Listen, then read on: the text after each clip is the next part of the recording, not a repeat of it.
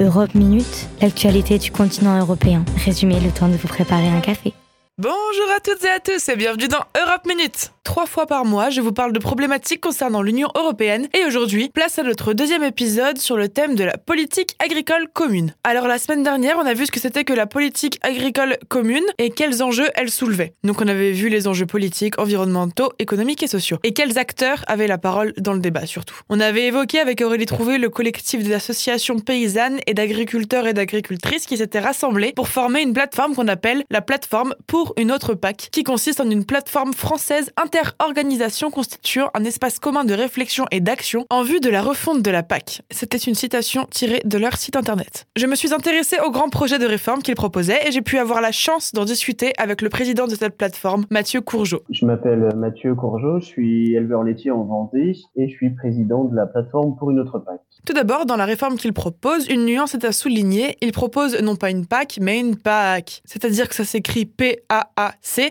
et ça veut dire politique agroalimentaire commune et non plus seulement politique agricole commune. Cette distinction rentre dans le cadre d'une recentralisation de la PAC autour des enjeux tels que les agriculteurs les voient, c'est-à-dire en l'occurrence remettre nos aliments au centre de la table, ce qui à première vue n'est pas créant d'absurdité. Alors ce qui nous semble, c'est que les enjeux de l'alimentation, ils sont euh, insuffisamment pris en compte euh, par la politique agricole commune euh, telle qu'elle fonctionne aujourd'hui. Et que euh, ben, en fait les enjeux par exemple sur certaines filières notamment les fruits et légumes où on importe aujourd'hui 50% de, de, de, ce qu'on consomme en France alors que c'est des productions qui sont extrêmement bonnes pour la santé qui sont aussi riches d'emplois sur les territoires qui peuvent permettre de relocaliser l'agriculture ces productions-là sont pas suffisamment accompagnées. Donc on propose des dispositifs qui permettent d'accompagner ces filières-là, qui permettent aussi d'accompagner la relocalisation de l'alimentation, hein, euh, notamment sur euh, du financement de la PAC qui pourrait aller vers des abattoirs de proximité, par exemple, sur des magasins de producteurs, euh, sur des filières locales. Donc voilà, aujourd'hui, tous ces aspects-là, ils sont insuffisamment pris en, compte par la PAC et donc c'est vraiment un élément qu'on qu souhaite changer aussi parce que bah, la PAC, en fait, chaque contribuable, il contribue à environ 100 euros par an à travers ses impôts. Il nous semble qu'il devrait y avoir un retour de cet argent-là et que cet argent-là, il devrait s'orienter vers une meilleure adéquation entre euh, ce qu'on produit comme alimentation et ce que les gens souhaitent consommer. Alors, je pense pas trop m'avancer en disant que les gens, de manière générale, préfèrent consommer des produits de qualité et qui contribuent à leur bonne santé. Or, avec le système actuel de la PAC, l'agro-industrie est encouragée puisque le but devient le rendement. Mais selon Mathieu Courgeot et la plateforme pour une autre PAC, l'agro-industrie a un grand besoin de réorientation. Alors, on n'oublie pas les nuances, hein, l'agro-industrie ne nous vend pas du poison non plus, mais il y a quand même de quoi se poser des questions. Aujourd'hui, ce qui est clair, c'est qu'il y a un vrai besoin de réorientation euh, des fermes. Alors les fermes, les, fermes, on va dire usines. Euh, alors il y, en a, relativement peu en France hein, quand même. Euh, même si la tendance à l'industrialisation de l'agriculture, elle fait des, gros dégâts. Donc c'est à la fois de mettre un frein sur la concentration des élevages. Hein. C'est clair que bah, les fermes de 1000 vaches, comme il y a pu y avoir dans la, dans la Somme, qui aujourd'hui ont disparu, ben, c'est clair que c'était une vraie erreur et que ça a été accompagné par les politiques publiques. Hein, ça veut dire qu'il y a de l'argent public qui a été mis dans ces fermes-là. Euh, on se demande avec quel, quel sens ça peut avoir de mettre autant d'argent euh, dans, ce type de ferme. Euh, donc il y a ce, ce, cette tendance-là à l'industrialisation de l'élevage qui, c'est clair, doit être arrêtée. Euh, il y a un travail aussi à faire sur ben, le bien-être animal, hein, notamment sur les élevages de porcs et de volailles où euh, ben, il faut euh, ben, accompagner les agriculteurs pour euh, réaménager les bâtiments ou faire en sorte que les nouveaux bâtiments qui se construisent puissent permettre notamment un accès au plein air, par exemple. Donc ça, c'est sur la partie élevage, mais il y a aussi sur la partie grande culture, hein, céréales, où ce qu'on voit, c'est que une grande société agricole qui s'approprie le foncier et qui peuvent cultiver plusieurs milliers d'hectares, et que bah, ça aussi, c'est une forme d'industrialisation de l'agriculture qui est aussi encouragée par la PAC telle qu'elle fonctionne actuellement, et bah, c'est vraiment ces deux, ces deux tendances-là, hein, industrialisation de l'élevage et puis euh, enfin, le, le, fait de privilégier des grandes sociétés euh, pour faire des, des céréales, c'est vraiment ces deux tendances-là qu'il faut euh, contrer aujourd'hui. Je me suis posé une question aussi par rapport à ça, c'est qu'on parle beaucoup de relocalisation alors que la PAC est prévue pour être effective à l'échelle européenne. Mais alors comment allier une relocalisation avec un marché unique qui concerne plusieurs pays? Et pas plusieurs pays, deux ou trois pays, non, non, plusieurs pays, 27 pays. Eh ben, c'est une vraie difficulté parce que euh, euh, il y a aussi des enjeux euh, là pour le coup qui sont vraiment intra-européens où ben, il se trouve qu'on est sur un marché unique au niveau européen et que il y a une forme de concurrence déloyale qui est exercée par certains pays. Hein, je pense notamment dans, le cas des fruits et légumes. Et donc ça fait partie aussi des choses hein, qu'on demande qu'il y ait vraiment une, harmonisation sociale, fiscale, environnementale au niveau européen pour justement essayer de, contrer ces effets-là euh, de, de, course au moins disant social environnemental.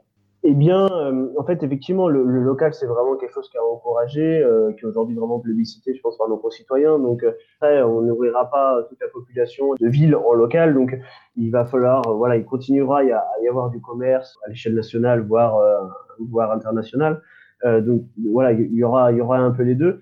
Et ces enjeux-là environnementaux, euh, ils sont pas des enjeux locaux, ils sont vraiment des enjeux euh, européens, voire internationaux, et que c'est bien à cette échelle-là qu'il faut donner des objectifs communs euh, à l'agriculture européenne pour que euh, bah, justement on puisse tirer tout le monde vers le haut.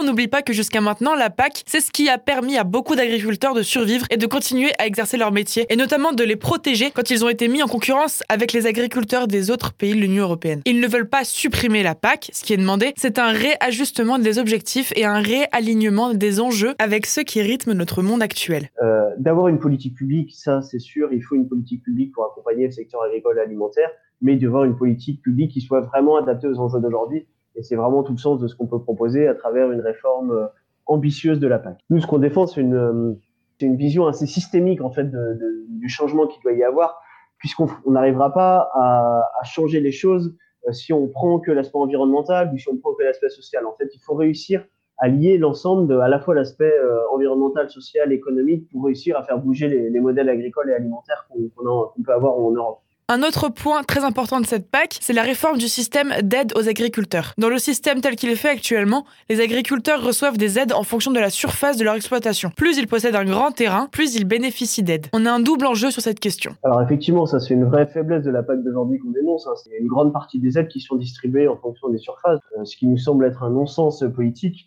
euh, à l'heure où euh, bah, justement ces aides devraient être orientées plutôt vers effectivement les agriculteurs euh, actifs, c'est-à-dire de, qui puissent que ces aides puissent encourager vraiment l'emploi paysan, l'emploi dans les territoires. Euh, à l'heure où bah, le taux de chômage explose, il me semble que bah, les 9 milliards d'euros annuels de la PAC devraient vraiment aller vers bah, le renforcement du nombre de paysans sur les territoires. De lier ces aides de la PAC à l'actif, ça permet ça.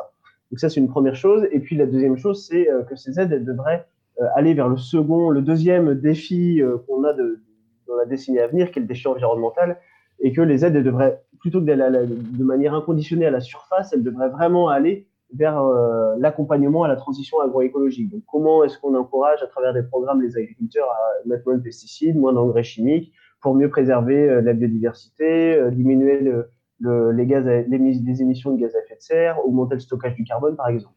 Voilà, donc c'est vraiment ces deux défis-là, le défi de l'emploi dans le milieu agricole et le défi de la transition agroécologique, sur lesquels doit s'orienter vraiment les, les, fonds de la PAC. Enfin, la, la demande qu'on fait, c'est effectivement que les, les, aides de la PAC elles soient versées en fonction euh, plutôt des, des actifs, des, des actifs paysans qui travaillent sur la ferme, euh, mais qu'on souhaite pas non plus encourager, euh, par exemple, euh, une ferme avec un chef d'exploitation agriculteur qui est, euh, je sais pas moi, 100 ou 200 salariés, parce qu'à notre sens, ça reste, c'est pas le, le modèle d'agriculture qu'on souhaite promouvoir en France. Donc c'est dans ce sens-là où il nous semble qu'une politique publique comme la PAC, euh, l'argent de la PAC doit aller plutôt euh, à soutenir des paysans euh, nombreux sur les territoires plutôt que quelques grosses fermes avec beaucoup de salariés.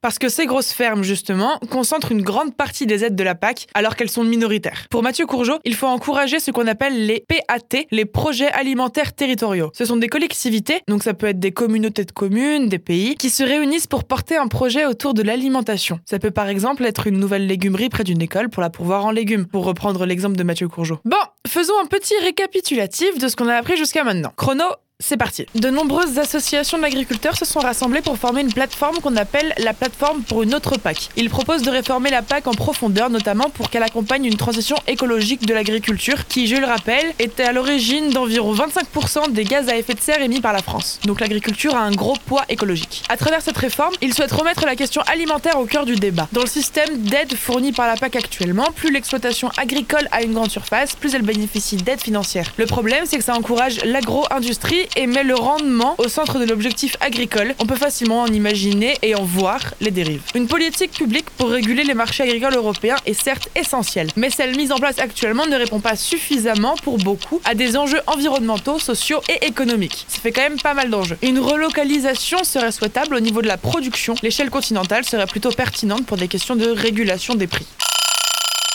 C'est tout pour moi. Merci beaucoup à Mathieu Courgeot d'avoir pris le temps de répondre à mes questions. Merci à vous, chers auditeurs et chères auditrices, de m'avoir écouté. J'espère vous avoir appris des choses utiles aujourd'hui. La semaine prochaine, on parlera d'un autre des grands oubliés de la Pâque. Mais je vous laisse la surprise pour la semaine prochaine. Allez, ciao, je vous dis à la semaine prochaine. En attendant, n'oubliez pas de manger 5 fruits et légumes par nuit, de dormir 8 heures par jour et surtout de rester informé.